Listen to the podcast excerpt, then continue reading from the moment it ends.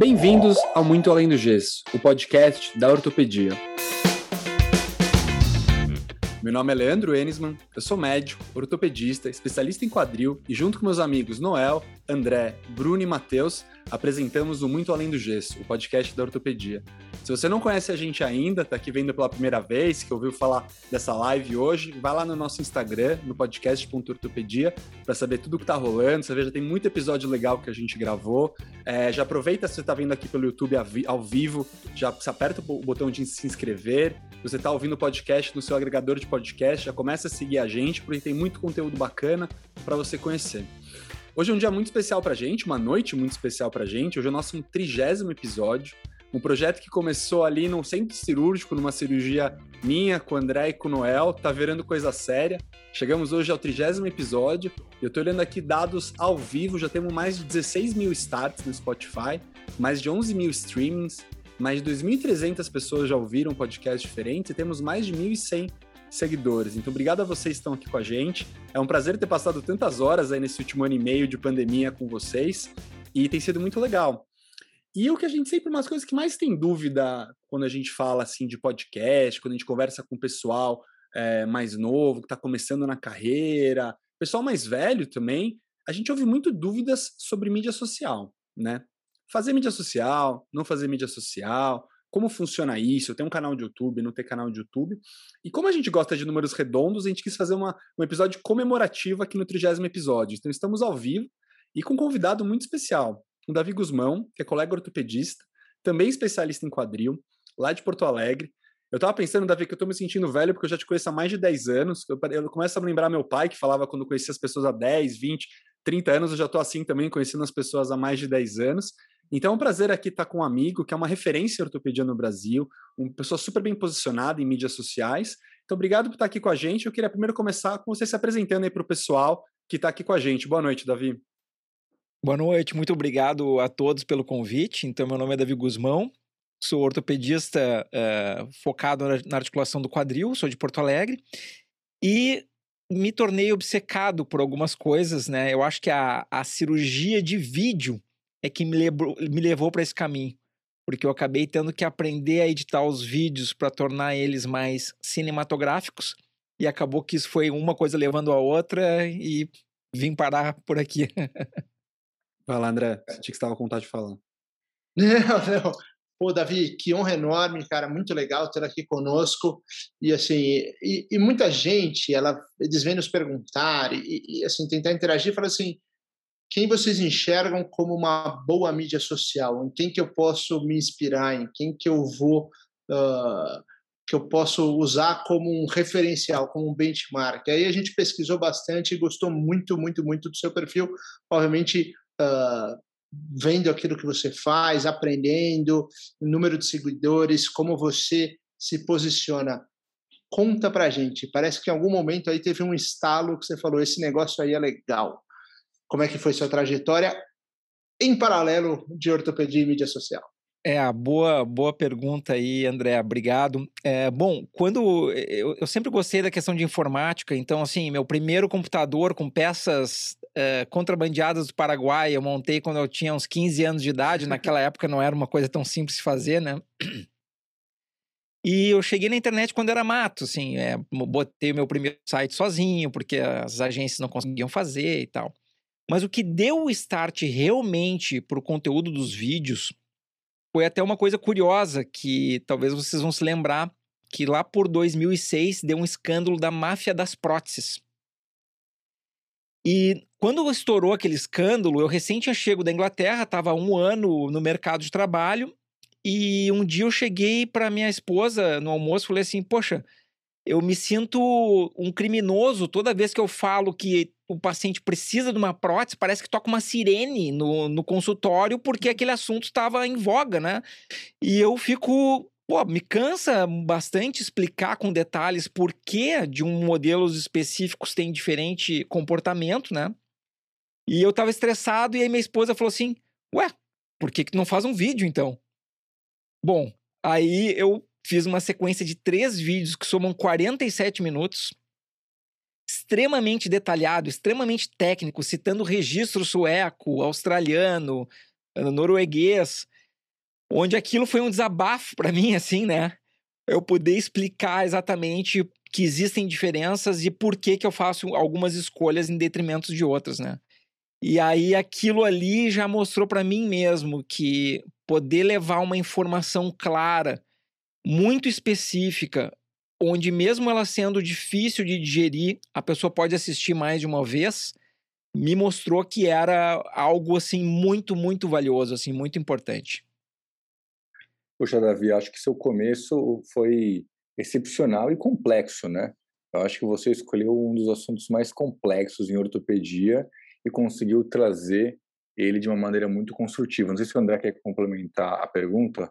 Vai lá, André. Não, e uma das coisas que eu achei mais bacana, Davi, é que você falou com o seu paciente, né? Que você focou em explicar para o seu público. Você pensou nessa decisão ou foi simplesmente uma coisa que você uh, percebeu, resolveu fazer acontecer? Como é que foi isso? Não, realmente ela foi bem uh, feita, direcionada para o paciente. Tanto é que eu, tento, eu vou traduzindo termos na medida que vai passando as explicações dentro do possível, até por isso que fica um pouco mais longo. E muitas vezes, eu, quando eu indicava a cirurgia, eu mandava a sequência de três vídeos. Ó, oh, se tu te interessar mais qual é o, exatamente o tipo de implante que a gente seleciona e por quê, tu pode assistir esses três vídeos em sequência. Então, isso aí, uh, eu notei que a comunicação digital, ela se torna um primeiro aperto de mão entre o paciente com o médico. E ele já começa a analisar a pessoa, se ele gosta da maneira como a pessoa se comporta, da maneira que a pessoa fala. E e isso, como a gente vive em várias grandes bolhas dentro da internet, as pessoas simpatizam mais com uns e mais com outros, e isso já vai fazendo um alinhamento de expectativa. Já não é mais uma, uma porta às escuras, onde o paciente vai abrir e ele não sabe o que esperar. Então ele já conhece uma, um pouco da forma como o médico pensa, e isso, em termos de rapport, em termos de empatia, ajuda muito. Show de bola. acho que isso está totalmente de acordo com as diretrizes do Muito Além do Gesso, né? Para os pacientes, mas vamos falar um pouquinho de polêmicas aqui, né? Você realmente se posiciona muito bem com os pacientes, a gente vê isso, mas quem se posiciona também está nos holofotes, né? E nós sabemos, né, na ortopedia, nossos colegas ortopedistas, às vezes temos um ou outro, coisa rara, viu? Que tem um pensamento um pouco mais tradicional, né? Agora, não adianta você mentir aqui, fala a verdade, não tem ninguém ouvindo, fica tranquilo. Qual foi aquele impacto dos colegas? E pode começar contando da primeira crítica, vai? Uh, boa, vou contar da primeira, que não foi a mais, a, a mais, a mais contundente, né?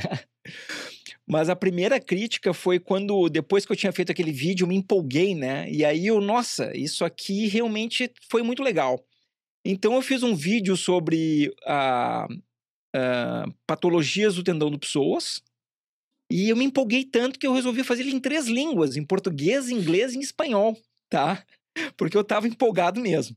Aí eu fiz o vídeo e aí passou, digamos assim, no dia seguinte, na primeira segunda-feira que eu fui para o hospital, o departamento de marketing me ligou Falou assim: nossa, doutor, que bacana aquele vídeo que o senhor postou, não sei o quê, muito legal, muito bem feito, explicativo e tal, não sei o quê. E aí, passou mais uma ou duas horas, o chefe da ortopedia me disse o que, que tu pensa que tu está fazendo, quem tu acha que tu é, tu não pediu permissão para fazer esse vídeo, não sei o quê. E eu falei assim: olha, é... desde quando eu tenho que pedir permissão para ti? Quem que tu acha, né? Eu não vou pedir permissão para ninguém né? Tu que paga as contas no supermercado, por acaso, para mim, tu é meu pai, qual é a tua relação? Né? Então, uh, naquele ponto, foi um ponto de ruptura que ocorreu, né? Naquela situação, mas eu não tirei o vídeo do ar, deixei lá e disse que não ia tirar. E as outras vezes foi mais ou menos nessa, nessa pegada aí também, né? É, só que naquela época que aconteceu isso, o, como a internet são várias pequenas bolhas, o pessoal não tinha ainda uh, se dado conta que eu estava produzindo isso e eu não estava com volume tão grande. Quando eu atingi o volume de compromisso semanal, de um vídeo por semana, aí teve situação de eu ser desconvidado para um congresso. E... Pode ser uma coisa boa ou uma coisa ruim também, às vezes, né? É. Vezes Puta, animal, convidado, top. Duvido, vai, que às vezes não rola isso. É, mas aí, assim, ó, eu, era, eram coisas que eu esperava, né? É, o pessoal, eu acho que existe uma, uma mentalidade entre os médicos, não é entre ortopedistas, e talvez essa mentalidade, obviamente, tem em outras profissões também, que é uma mentalidade muito de escassez, como se a vida fosse um jogo de soma zero, para um ganhar, outro tem que perder. E não é assim, tá? Então, uh, foi interessante que essa pandemia ela acelerou mais ou menos em cinco anos, eu acho, o mercado digital, né? E eu fui vendo as perguntas que as pessoas me faziam, elas iam mudando, né? Primeiro assim, pô, até louco. Aí comecei com os vídeos, ah, virou youtuber, virou blogueiro. Aí passou um tempo, por que que tu faz isso? Aí passou um tempo, me ajuda a fazer também. Então foi tendo essa evolução. Mas é que quando a pessoa está na ponta da lança, tu recebe o primeiro impacto, né? Então, hoje em dia não vai ter esse impacto para quem estiver começando, porque já tem tantas pessoas posicionadas e todo mundo viu a importância de fazer isso, que não vai ter esse impacto. Essa é uma grande vantagem, né? E por outro lado, quando tu começa fazendo, tem a vantagem do pioneirismo, se a tua casca sobrevive, como diz o Conan, né? Quando não nos matam, nos tornam mais fortes. Então, por exemplo, quando aconteceu aquele negócio desse congresso, eu pensei assim, poxa, Fiquei chateado com a situação, né? Inclusive, vários organizadores me chamaram para dizer: Ó, oh, isso aí que foi coisa do da cúpula, eu não tenho nada a ver. O organizador principal veio me dizer: cara, eu não tenho nada a ver com isso, eu nem sei o que que tu faz, não me interessa. Mas aí, naquele momento, eu pensei assim: poxa, uh, então vou botar dois vídeos por semana. Aí eu aumentei, agora eu faço um vídeo e uma live, né? Então, assim, é, é, é o tipo da coisa que a pessoa não percebeu, digamos assim, a, o motivo disso, né? Quando tu percebe que a quantidade de pessoas são carentes de informações e é mais difícil para nós que moramos em grandes centros percebermos isso, mas quem está no interior de qualquer estado que seja tem uma carência de informação muito maior, e tu vê nos comentários que tu recebe quantas, quantas pessoas que tu ajudou que nunca teriam uh, condições de vir até ti, mas tu ajudou elas e elas são muito gratas pelas informações que elas podem tomar melhores decisões. Então, eu, eu já falei isso mais de algumas vezes, assim, olha, se tu lê os comentários de quantas pessoas foram ajudadas na sua recuperação e elas não tinham informação, tu vai perceber que isso é muito além do que um simples questão de marketing. Isso é uma questão de tu fazer a tua parte social, que às vezes tu pode fazer isso através do SUS, através de atendendo pessoas mais carentes, e tu pode fazer isso através da informação de qualidade. Deixa eu só fazer uma pergunta, assim, no momento que você faz um vídeo, talvez o primeiro, talvez esse que você citou, muitas vezes você tem a sensação de mandar uma carta sem o um endereço, né? Você pega, enfia sua cara, põe seu nome e joga para o ar. E eventualmente você está pensando ali no paciente, está pensando que vai receber informação, mas você não sabe se ela vai chegar. Como foi que ela chegou? Lógico que você teve um feedback aí, que foi um feedback, entre aspas, ruim de um chefe de um hospital que, que quis, de alguma maneira, te prejudicar, mas assim, Quanto tempo entre fazer esse vídeo e você ter uma boa repercussão que isso demorou? Uh, na época que eu comecei, eu, eu, comecei por uma empolgação e como algo como um hobby. E as pessoas que forem começar isso hoje já não dá mais para começar assim. Naquela época, tu não tinha uma quantidade de vídeos técnicos sobre assuntos tão específicos. Então a busca se tornava mais fácil. Então eu diria o seguinte, que naquela época deve ter demorado em torno de uns três anos para conseguir ganhar tração. Mas esses três anos não foi tanto por causa uh, do momento em si, foi por causa da minha falta de frequência uh, para estar tá botando aqueles vídeos uh, semanalmente. Então, se tu hoje, qualquer um de nós hoje, sobre qualquer assunto, se colocar dois vídeos por semana, a tua vida muda em dois anos. E talvez até para um destino que tu não tinha nem imaginado, porque tu vai fazendo tantos contatos, isso aí foi acontecendo comigo também, tantos contatos e tantas coisas paralelas vão surgindo que tu não consegue nem prever exatamente o que vai acontecer. Mas a vida muda completamente em dois anos, dois vídeos por semana. Então não é algo tão difícil, são 200 e, 200 e poucos vídeos aí. Que legal. Nossa, Davi, tô, é, eu tava pensando em fazer outra pergunta, você até virou minha cabeça aqui um pouco, uma ideia bem, bem, bem desafiadora. Ficou um desafio aqui, mas não é tão difícil, mas é, viu? A gente está aqui no podcast Muito Além do Gesso, a gente faz um episódio a cada duas semanas, são 30 episódios e duas semanas passam rápido. Então, assim, pensar é. em tema tal. Então, eu acho que se você é um cara expert, está simplificando uma coisa que é difícil. Mas eu vou voltar para meu. Vou fazer um comentário e depois vou ler um pouco aqui as perguntas do chat do YouTube. Primeiro comentário, achei super interessante essa questão que você falou do favor que você faz até para os ortopedistas e para os pacientes do Brasil. E aqui é um momento de agradecimento, porque a gente compartilha a mesma especialidade, que é cirurgia de quadril. E eu fico impressionado como chegam pacientes para mim que falam: Ah, isso eu já sei, porque eu vi os vídeos do Dr. Davi Guzmão, não sei o quê. E eu sempre falo para eles: eu falo assim, olha, eu tenho uma sorte na minha especialidade, porque a pessoa que realmente está ali bombando nas redes sociais é uma pessoa muito boa, entendeu? Porque uma coisa que eu sempre pensei é assim: imagina se o Davi Guzmão, entre aspas, fosse uma pessoa que não fosse bem formada e ficasse falando um monte de besteira ali no YouTube, ia ficar muito complicado para gente que está vindo ali que não está fazendo, poder falar assim, olha, aquilo não é legal, eu não concordo com aquilo. Então, felizmente, a gente, como cirurgião de quadril, deu sorte de que a pessoa que está ali na frente realmente é uma pessoa que tem conhecimento, faz coisas, fala coisas verdadeiras. Eu sempre, quando o paciente fala que viu seus vídeos, eu falo, pode ver, pode confiar que eu assino embaixo. Então, você faz um favor para a comunidade ortopédica de quadril. Obrigado por isso. E daqui agora eu vou aproveitar um pouquinho e ler as, o que está aqui no chat. Então, é, a Josiana Arruda falando, falando boa noite, dizendo que você vivenciou na prática, é verdade.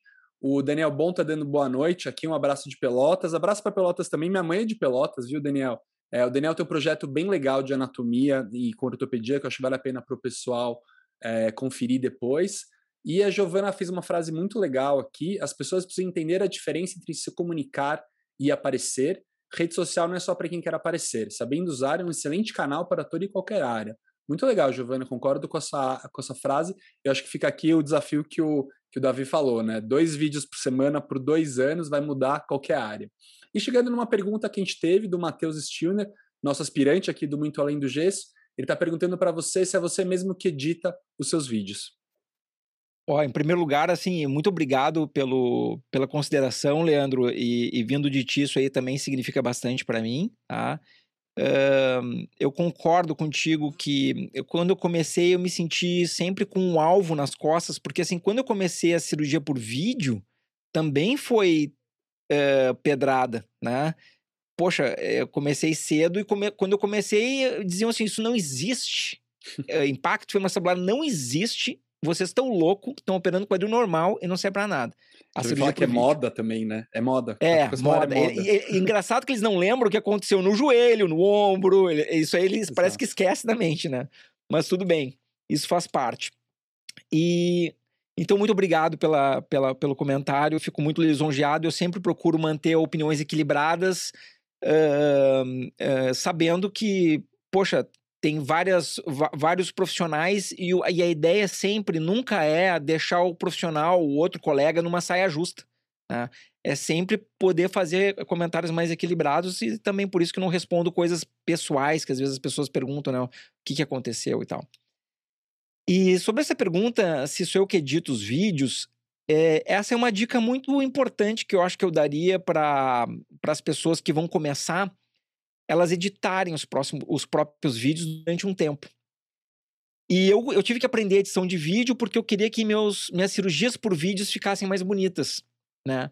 Então, o pessoal, depois dos congressos, via me dizer assim, nossa, Guzmão, tuas imagens de vídeo são sensacional e tal. Mas mal eles sabiam que quando eu ia gravar um vídeo para uma apresentação, eu botava a bomba lá em 120 milímetros de mercúrio, ficava parado para não ter nenhum sangramento, mexia a mão lentamente na câmera e na edição eu lentificava mais, mais alguns pontos e botava aquele corte perfeito que quando a pessoa assiste aquilo, parece, nossa, a cirurgia toda foi assim. Né? Mas a gente sabe que a cirurgia por vídeo, especialmente no quadril, ela tem altos e baixos em relação ao sangramento, etc. E quando tu aprende a editar, tu aprende a falar melhor na câmera também. Porque, por exemplo, se tu tá lendo alguns bullet points e tu tá lendo aqueles bullet points, né, para te lembrar o que, que tu vai ler, e tu começa a ler e vai lendo bullet points, vai levantando. Isso não tem como melhorar na edição. Então tu aprende que tu lê, olha para a câmera e começa a falar de novo.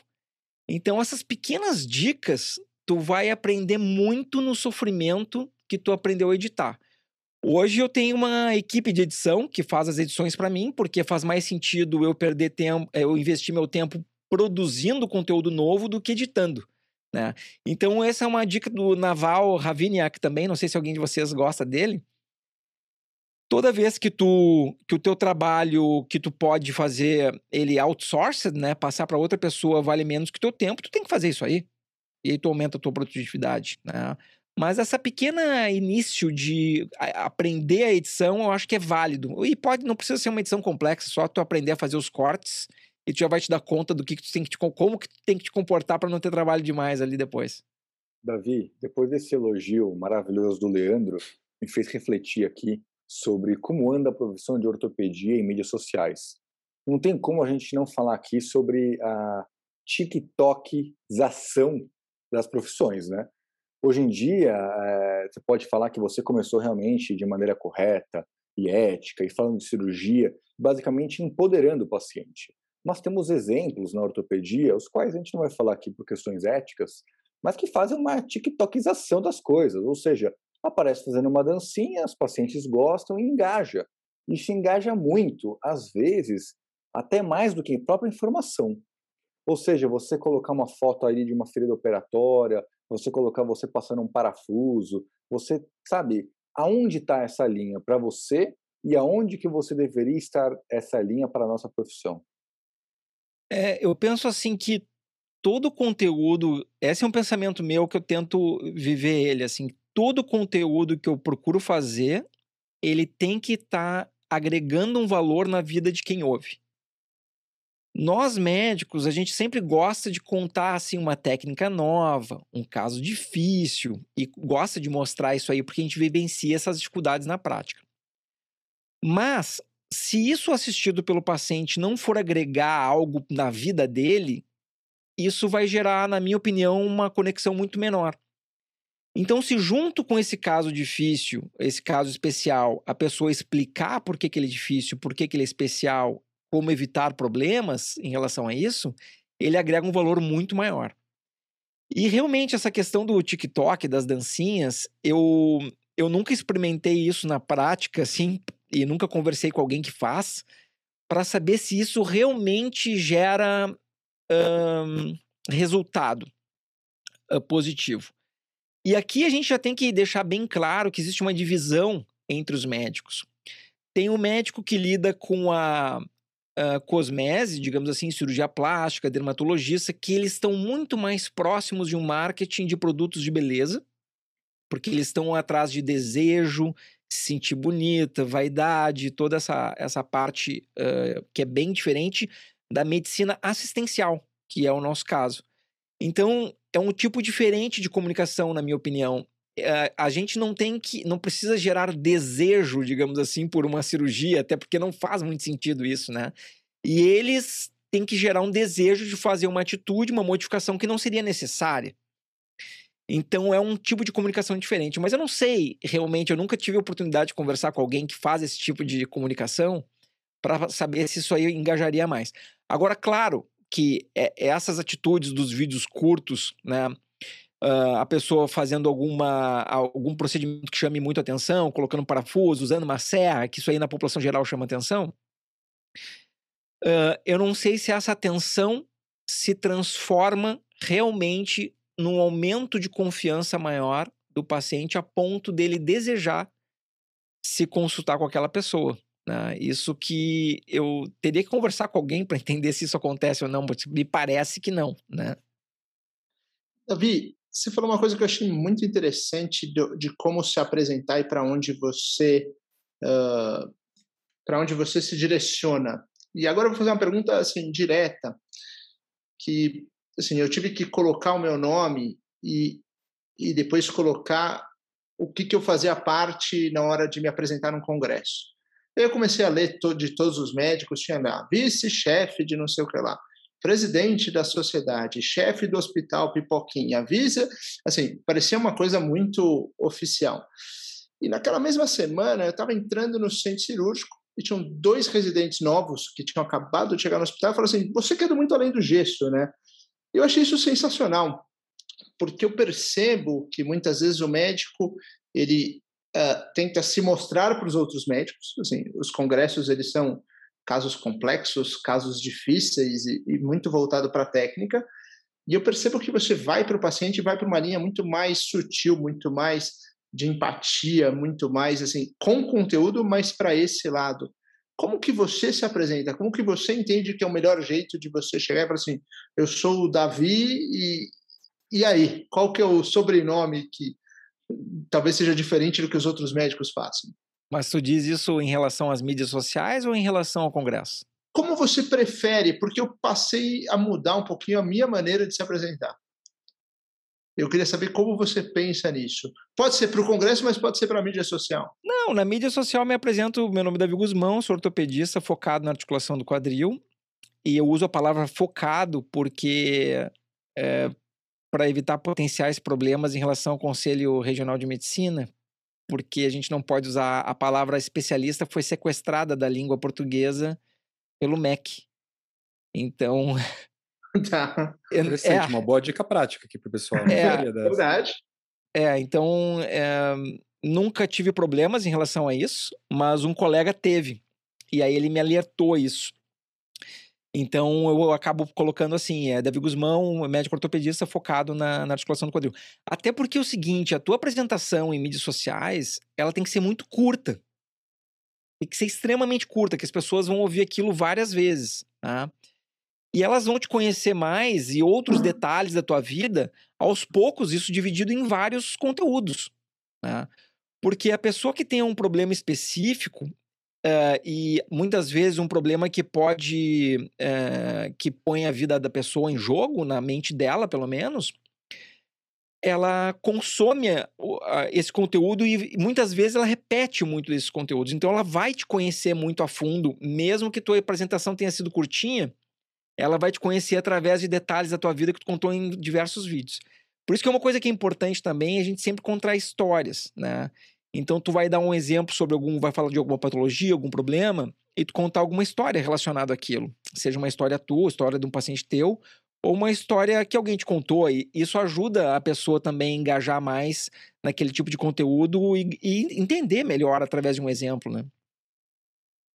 Muito e como legal. é que tu estava pensando, André, de começar a se apresentar agora que tu foi mais reconhecido pelo Muito Além do Gesso aí? Eu, eu coloquei Muito Além do Gesso. Lógico que eu, eu também coloco o hospital que eu trabalho, mas eu não... Eu, eu, tirei toda essa parte, vamos falar, que eu, que eu entendo que talvez não seja tão importante assim. Eu coloco médico ortopedista do hospital tal, podcast Muito Além do Gesso, e muitas vezes coloco There's a fracture, I can fix it. Acabou. Mas você sabe que o, uma história daquele... do, muito além do gesso ganhou do doutorado, basicamente exato, é isso. Exato. Você sabe, mas numa dessas eu fui colocar num capítulo de livro, me pediram também essa coisa de titulação, eu botei lá médico ortopedista, especialista em cirurgia do quadril, acho que vou mudar para focado, obrigado pela dica agora, Davi. e eu botei apresentador do Muito Além do Gesso. E daí me mandaram de volta e falou assim: você não quer colocar sua titulação, da onde você é? Ele falou: olha, eu preferia não. Você não quer mesmo? Eu senti que ah, isso era muito pesado. Você quer saber? Então, bota aí doutorado, não sei o que lá. Apesar de hoje em dia eu considerar muito além do gesso mais importante. Vai lá, é interessante. É, isso, isso que vocês estão colocando, é o que a gente está vendo na prática. Assim, antigamente, para tu saber da importância de uma pessoa, tu tinha que saber o sobrenome dela, qual era a família, o brasão que ela vinha. Depois, o brasão do sobrenome ele foi substituído pelo brasão da universidade. Qual é a universidade que tu veio? Só que nos tempos de hoje, é o que que tu construiu? O que que tu fez? Me mostra aí na prática o que que tu fez. Porque o que a gente vê hoje é muita gente que tem certificado, doutorado, mestrado e quando vê ela não conseguiu criar nada. Não que isso seja um problema se não for o desejo dela, né? Mas quando tu cria, quando tu faz algo do nada, isso tem uma representatividade importante. E, e, eu acho que, além disso, não só fechando um, um conceito interessante que, que é falado na, sobre sistema de saúde, né? E a saúde como um todo é a grande dispersão.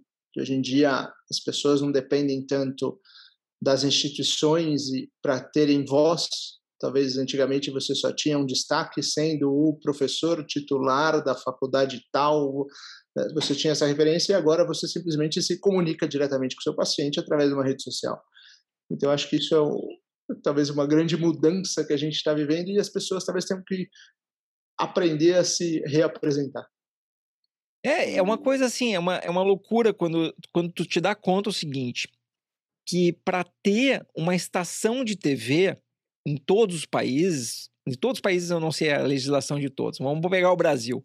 Para ter uma estação de TV no Brasil, tu precisa de uma concessão estatal. O governo tem que te permitir uma concessão. Aí, hoje em dia, todo mundo tem um, literalmente uma estação de TV na sua mão. Poxa, não aproveitar essa ferramenta é perder um tsunami que está passando por nós e que vai demorar um certo tempo para se repetir. Davi, excelente esses comentários. Esse storytelling que você passou para a gente, pessoal e também com os pacientes, é fundamental. Mas temos uma pergunta de um convidado muito legal aqui que está assistindo nossa live, Dr. Cássio Trevisani aqui. Obrigado, Cássio. Já é uma honra para a gente aqui do Muito Além do Gesso, para o Davi, está escutando a gente. Grande ortopedista de ombro e cotovelo, óbvio, andam juntinhos, né? E fez a seguinte pergunta: Davi, você faz ou segue uma linha editorial ou você produz um conteúdo de acordo com sua rotina? Eu vou aproveitar a pergunta e vou responder como eu faço, posso? Só para tentar dar uma entrada aí, porque eu nunca tinha pensado nisso, na verdade, Cássio. Cara, eu sigo minha rotina 100%. Eu não consigo me organizar para ter uma linha editorial. Então, tipo, se eu estou no consultório, eu vejo um caso, às vezes eu faço um, né, uns stories disso, às vezes fica na minha cabeça para eu fazer. Então, realmente é uma coisa que eu nunca tinha refletido e agora vamos ouvir do mestre Davi Guzmão como é que ele faz, que eu acho que foi uma pergunta muito boa. Abraço, É uma ótima pergunta aí do Cássio mesmo. É, às vezes a gente quer ser perfeccionista em algumas coisas e, na verdade, isso é só uma desculpa para não fazer. Então, uh, como que eu faço?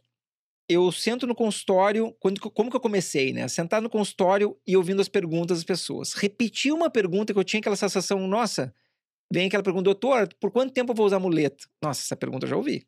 Aí, conteúdo, quanto tempo de muleta? Aí tem para duas cirurgias que eu faço, basicamente, vídeo e prótese. Doutor, quanto tempo eu vou voltar a trabalhar? Posso andar de moto, dirigir? Isso era conteúdos. Então, assim, a, a gran... como como a consistência é, é um desafio, tentar tirar resistências do mesmo do meio do caminho tem que ser uma constante. Então, se tu tiver a obrigação de seguir uma linha editorial e muitas vezes tu falar de um assunto que não é o que tu tá muito com vontade naquele momento, ele pode ser uma pedra no meio do caminho e te impedir. Então eu vou fazendo listas de dúvidas que as pessoas vão perguntando e quando no prontuário médico vai digitando, eu, do lado tem uma abinha que surgiu uma pergunta nova, eu já ponho ali na hora. Então, quando eu vou gravar, eu já tenho uma lista de, de coisas. E eu passo o olho, os olhos em cima daquela lista. O que me dá mais vontade de falar naquele momento, aí eu vou falar naquele momento ali. É difícil é gravar conteúdos com antecedência, assim, né? Normalmente eu fico assim, com uma gordurinha de uma, duas semanas no máximo. Tá ótimo.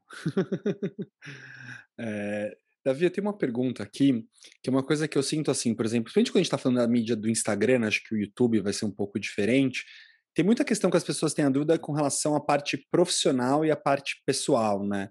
Então tem, tem um pessoal que às vezes assim, tem. Eu, por exemplo, tinha uma conta pessoal e uma conta profissional.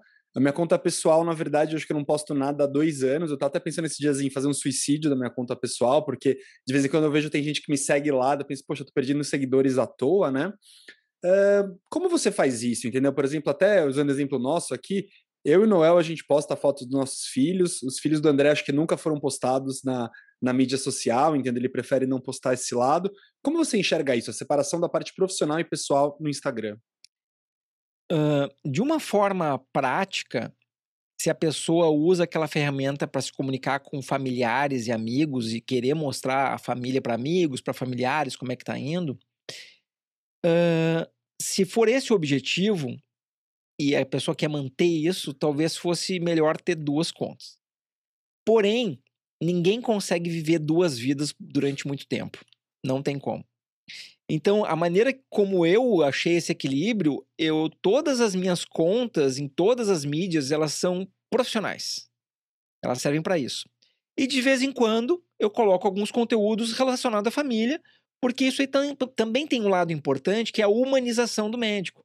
Mostrar que o médico tem algumas dificuldades, tem filhos, tem, tem problemas, mas se o conteúdo familiar e do dia a dia, o, o conteúdo que é chamado de lifestyle, ele começa a, ser mais volumoso do que o conteúdo profissional, aí que eu acho que não é um equilíbrio tão, tão interessante. Mas eu, eu vejo que a melhor solução é ter uma conta só e talvez uh, tentar maneirar na hiperexposição da vida pessoal, né? Pelo menos é a maneira como eu me sinto mais confortável de fazer. Mas isso é bem uma coisa bem pessoal, sabe? De, de acordo com o nível de conforto de cada um. Davi, eu concordo com você 100%. Eu acho que a gente tem que tomar muito cuidado também com exposição de vida pessoal, uma coisa que eu me policio muito, tanto pela segurança, por, ir, por diversos motivos, né? E acho que a gente está em época de Olimpíadas, né? E está muito em voga a questão até é, hoje ou ontem, um atleta, acho que parece que abandonou, abandonou por questões de saúde mental, né? E é uma coisa interessante, porque eu estava vendo um, um, documentário na Netflix, com minha esposa está amamentando, ela não está vendo o podcast no YouTube, posso falar, entre as mamadas eu estou vendo essa série da Netflix, que é sobre a Naomi Osaka, né? E é uma tenista, e, putz, muito legal a série, Infelizmente, não vou contar nenhum spoiler aqui, mas por breves momentos eles falam sobre saúde mental em mídia social. E aí eles veem que é uma atleta super destacada, o quanto que isso atinge ela, né? O quanto que isso atinge os atletas. E eu tenho muito medo do poder da mídia nos adolescentes. Olha que eu tenho uma neném. Mas a gente não pode negar que esse poder da mídia também influencia a gente. Então, eu já me sinto um cara mais maduro de quando eu comecei. Porque se você não está atento consigo mesmo e sabendo do que você quer e de quem você é, você se influencia. Você olha lá e posta um vídeo, dá um puta sucesso, o negócio é dopaminérgico. Você vê lá e você fica feliz. E com certeza, quando você vê um stories ou um vídeo que tem uma baixa visualização, mesmo que em uma intensidade pequena, isso talvez te atinge. Eu não sei se você poderia falar um pouquinho disso. É um assunto complexo, pessoal também, mas se você tiver vontade. Não, isso, isso com certeza acontece, né? Então, assim, é, é, como eu tenho essa paixão é, por cinema, por câmera, tecnologia e uma certa obsessão nas coisas que eu vou fazendo, teve alguns vídeos que eu usei três câmeras, roteirizado, trechos de câmera lenta. Nossa, sabe? Foi aquilo. Eu demorei assim seis horas para fazer um vídeo lá de 15 minutos, que eu fiquei todo orgulhoso do vídeo. E ele não teve, não teve muita visualização, tá? Não, não teve muito sucesso. E, e às vezes acontece também em vídeos que tu faz de uma maneira muito espontânea e que eu nem tinha pensado tanto no assunto. Vou dar um exemplo assim, um vídeo que eu fiz que chama Quando é o momento de fazer a prótese quadril, que eu fiz assim no consultório, final do dia, e realmente esse vídeo deu uma conexão maior. Será que foi pela espontaneidade ou não, né? Isso é, é difícil de saber. Mas essa parte do desempenho dos conteúdos é algo que não me afeta, não me afeta, não me afeta muito se um conteúdo não teve desempenho e outro teve um desempenho melhor. Claro que eu tento buscar melhores desempenhos comparativamente com os meus outros conteúdos, né? Sempre comparando com os outros. Mas o que pode afetar também, que tu não chegasse a comentar, são comentários né? Às vezes comentários meio agressivos, que felizmente eu não tenho muito isso, mas eu sou meio draconiano em relação a esse tipo de comentário. Então, assim, se vem um, se vem um comentário realmente uh, ofensivo, mesmo que não use palavras ofensivas, mas que tu vê que a intenção realmente foi ofender, eu bano a pessoa de todas as contas de, de todas as plataformas. Ela nunca mais vai me ver na internet. Né? Então, esse aí também é um lado interessante do, dessas ferramentas. Agora, a gente tem que treinar a, as crianças e adolescentes, tem que treinar uma, um toughness, assim, né? Uma resiliência mental, porque a escala de uma organização uh, de haters direcionada para uma pessoa como um atleta sofre é uma escala muito maior do que um simples bullying de um a um, né? Ou de dois a um. Então, a, tu imagina só que, poxa, que alguém que tenha resiliência mental maior que atletas que chegam no número um, e mesmo assim eles sofrem um baque com isso. Então, uma das coisas interessantes é evitar de ler muitos comentários se isso começa a acontecer, de acordo com o tema de cada um, mas acho que isso não seria para nenhum de nós, né? Quando a pessoa começa a entrar em temas mais polêmicos, é que isso começa a acontecer. Mas é uma opção é não ler comentários que muitas pessoas fazem para manter a sanidade, simplesmente. O podcast número um do mundo, Joe Rogan, vocês devem conhecer, né? Deve ter sido uma inspiração, talvez. Eu, eu gosto muito do, do Joe Rogan. E ele não lê os comentários. Relembrando que a gente teve um hater do Muito Além do Gesso, né? A gente não vai expor ele aqui, né? Mas no Instagram ele mandou umas mensagens, né, André? Mandou. Não, e sabe que, até falando do Joe Rogan, né, recentemente ele foi criticado por uma pela entrevista que ele fez, né, com um atleta, com o McGregor, que se machucou, e ele publicou uma série de coisas no Instagram se auto brincando, né? Então ele estava entrevistando. Eu vi a sequência muito boa. Espetacular. Assim, ele entrevistando Jesus na cruz, ele entrevistando assim uma série de coisas, a, a Torre Gêmea depois de, de, sofrer o atentado e assim por diante, né? E, e, Davi, eu achei que você falou algumas coisas muito interessantes, assim, até fazendo uma certa analogia, né? É, no começo da carreira, assim, eu, eu sinto que eu fiquei mais ou menos, isso vai variar de pessoa para pessoa, uns dois anos no consultório, com o consultório super em baixa, insistindo, insistindo, insistindo, até que a coisa começou a andar. E, e foi um pouquinho essa métrica, até falando dessa da, da sua atividade em rede social, uh, publicando, vai, duas vezes por semana, por mais ou menos dois anos. Lógico que isso, que isso vai ter a sua, sua variação, a, a quantidade, o momento que você começou, mas uma coisa interessante é saber quem você segue. Você segue alguém, especialmente relacionado à ortopedia, você segue alguém que você se inspira, uh, você busca esse tipo de, de, inspiração em alguma outra fonte? Como que você, assim, uh, quais são seus, seus, suas referências em rede social? É uma ótima pergunta. E quando eu comecei a fazer os conteúdos um pouco mais profissionais, né? Aí a social media que me ajuda me pediu referências, né? Então, assim, eu não tenho referências em ortopedia. Né? Eu tenho referências, assim, no cinema, no podcast, o Joe Rogan é uma delas, uh, Mac Break Weekly, que é um programa de um podcast de tecnologia bem antigo, é uma delas também. Então, as minhas referências são na forma e não no conteúdo. Então, no conteúdo, eu vi que eu tinha que, eu mesmo ia ter que produzir aquilo ali, até porque eu não achava referências, né? Então, em termos de canal D focado em quadril, eu não achei nenhum canal focado em quadril especificamente, né? Agora eu estimulei os amigos aí, o Inácio, o Bruno, o João, são amigos a fazerem isso, né? E eles começaram a fazer. Uh, mas dentro da área da saúde, nunca teve alguém que eu, eu visse como uma forma de inspiração. Mas os outros assuntos, eu transpus a forma desses outros assuntos para o conteúdo, digamos assim, da área da saúde ortopédico. Perfeito, muito legal. E, Davi, uma coisa que eu tenho curiosidade, até achei que o André, quando ele começou a ir para esse lado da pergunta, então eu vou fazer. Esse começo de consultório que a gente está falando é muito difícil, né? Então a gente sabe que quando você abre ali a porta do consultório, você fica muito tempo sentado esperando o paciente e pouco tempo realmente atendendo, né? E tem uma evolução normal, que você vai aumentando aos poucos, até o momento que realmente a coisa vai pegando, né?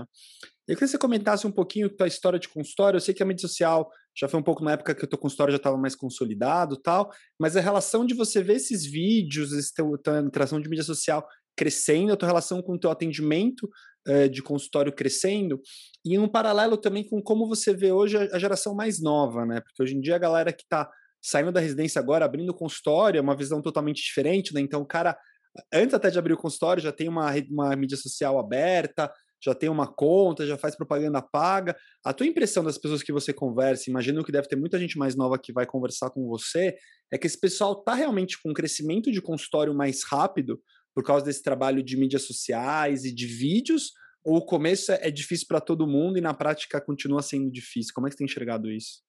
Um, Uma lição que eu aprendi com meu pai interessante sobre o consultório, eu, tinha, eu atendia consultório uh, junto com ele, então meu pai era ortopedista, meu, meu avô era ortopedista, eu atendia na sexta-feira à tarde, que era o horário que ninguém queria.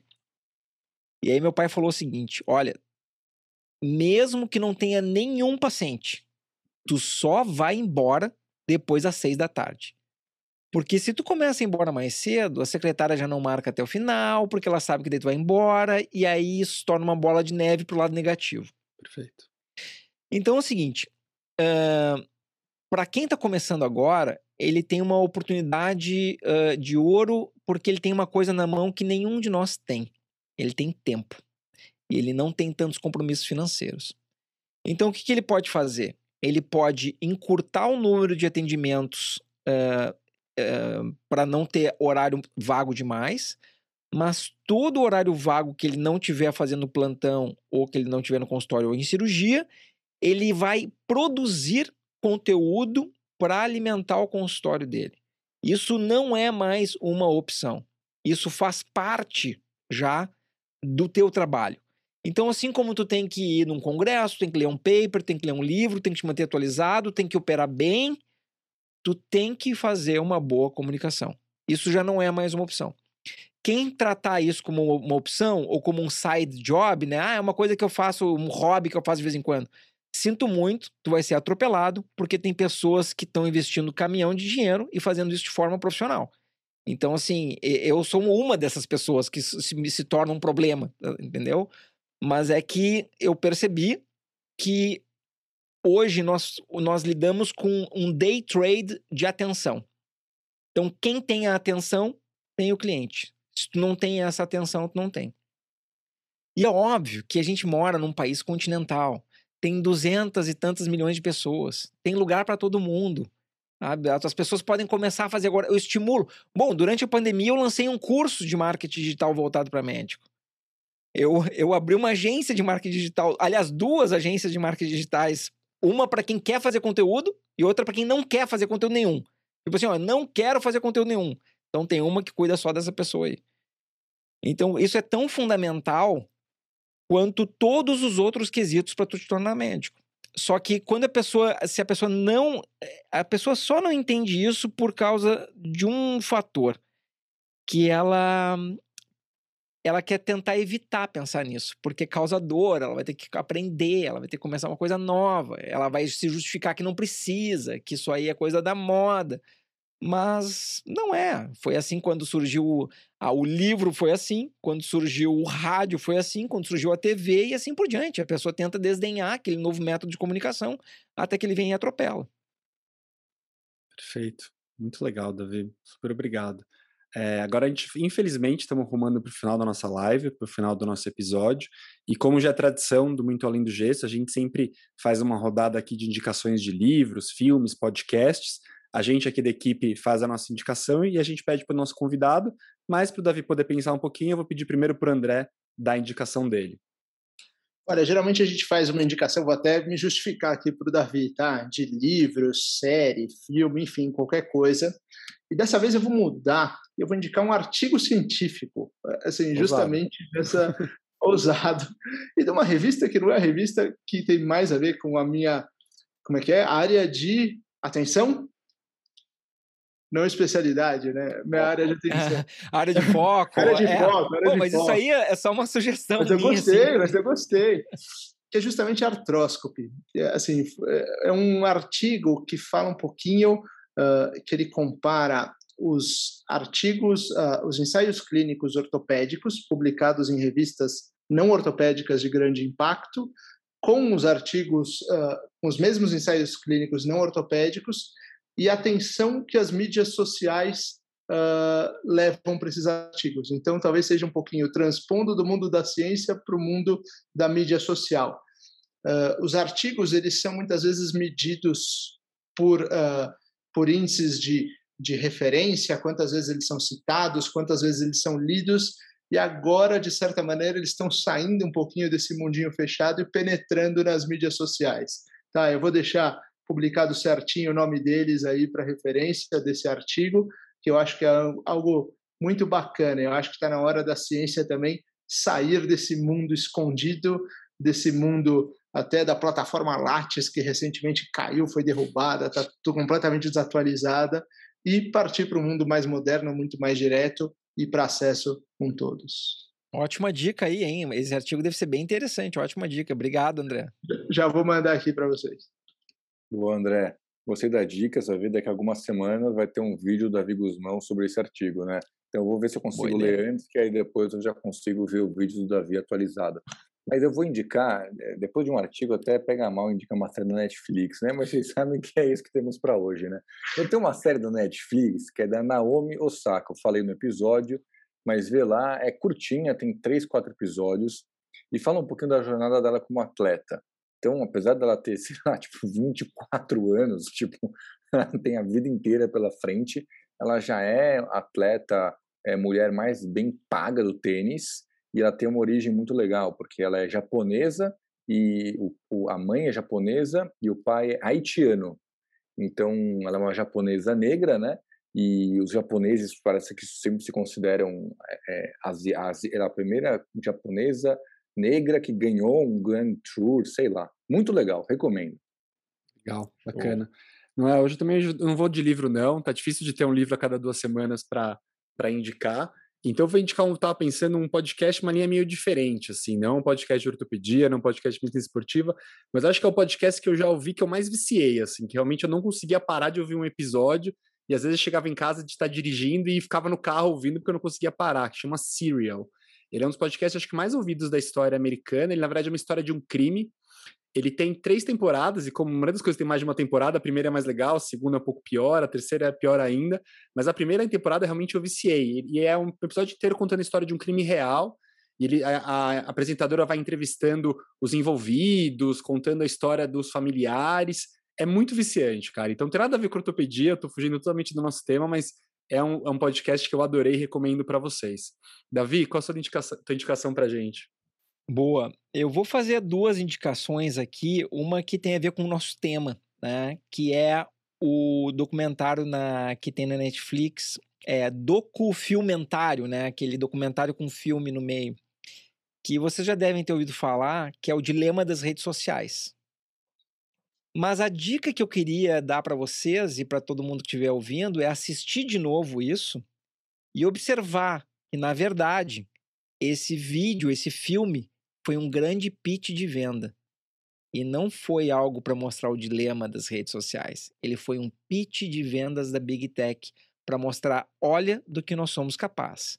Nos dê dinheiro e a gente vai vender para você no momento mais frágil do cliente. Então essa outra visão aí vai tornar ele mais interessante. E uma outra dica dentro da linha do podcast, é, aí é uma coisa bem específica, mas eu acho que é interessante esse para quem se interessa pelo, pela política americana e assuntos por mais diversos, mas tem muita pauta na política americana, tem um podcast que é feito pelo Podfather, que é quem inventou o podcast, que é o Adam Curry. Não sei se você se lembra do momento que ele foi inventado e por que, que se chama podcast. Não. Então é o seguinte, é, o Adam Curry ele era um apresentador da MTV da década de 80. E ele sempre foi um cara da tecnologia. E aí, quando lançou o iPod, ele conseguiu fazer uma maneira que o iPod baixasse os episódios através do RSS feed automaticamente quando tu plugasse no Mac. E aí o Steve Jobs chamou ele para o palco para apresentar o podcast que foi ele que inventou. Então ele hoje é o chamado Podfather por causa disso. E o, podcast que ele tem, que é com uh, John Dvorak, que é um cara de, que escrevia para PC Magazine, chama-se No Agenda, No Agenda, tá? Mas ele é muito pautado em política americana, então assim, mas é bem interessante, muito produzido aí, se algum de vocês se interessar em, em ouvir. Ouve mais de um, porque às vezes no, no primeiro pode não ser tão palatável no início, tá? Então ouve dois, pelo menos. E, e acho que até, pô, muito legal esse comentário, Davi, mas uma coisa também bacana eu não lembro exatamente o ano, mas assim, o Spotify ele vinha muito bem ranqueado, e aí de repente a Apple lançou o Apple Music, colocou em todos os dispositivos Apple e jogou no, na, nas pesquisas lá para cima, né? De certa maneira para valorizar o seu agregador, o seu E aonde que o Spotify virou o jogo foi na hora que eles começaram a produzir os conteúdos próprios e os podcasts.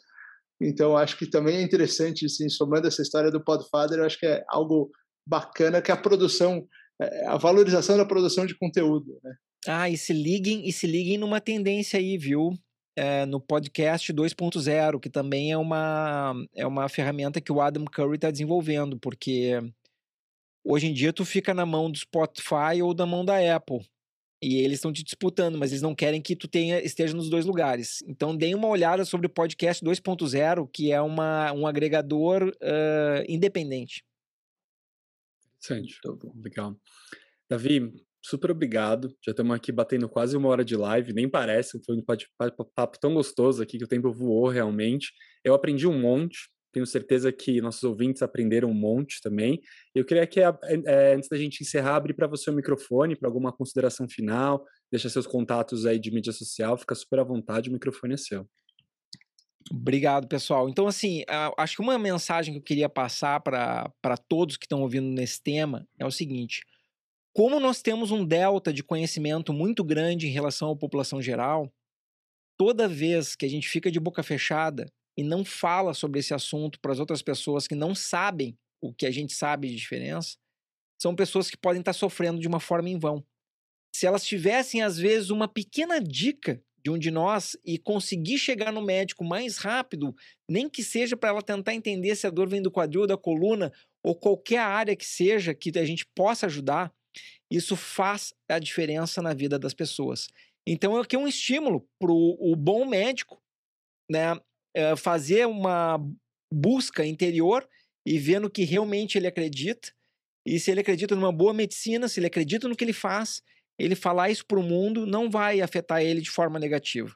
Não é possível que tu, ajudando outras pessoas, seja afetado de forma negativa. Claro que todos nós vamos ter pedras no, nosso, no meio do nosso caminho, mas a vida é assim e não vai ser a primeira pedra nem a maior, alguma pessoa reclamando que tu está falando na internet, tá?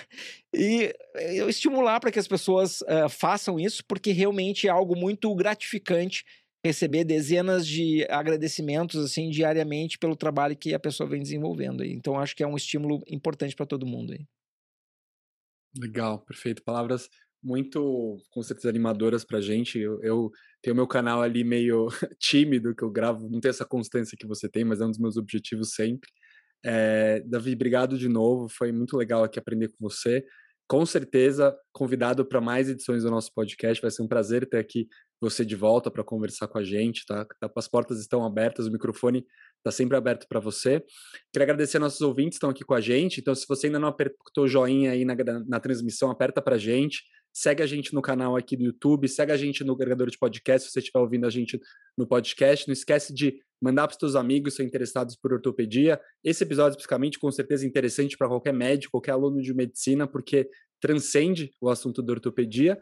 E é isso aí, gente. Com isso a gente encerra a nossa live. Obrigado que vocês estão ao vivo aqui com a gente 10 da noite numa terça-feira. A gente se vê daqui duas semanas com mais um convidado, uma convidada super especial, para a gente continuar descobrindo tudo do mundo da ortopedia. Um abraço e boa noite. Maravilha, pessoal. Um grande abraço. Olha o desafio de ficar semanal, hein, Leandro? Acho que tinha que ficar semanal, hein? Bora, vou aceitar o desafio. Vai ser Abração, pessoal. Boa noite Valeu, a todos. Muito obrigado.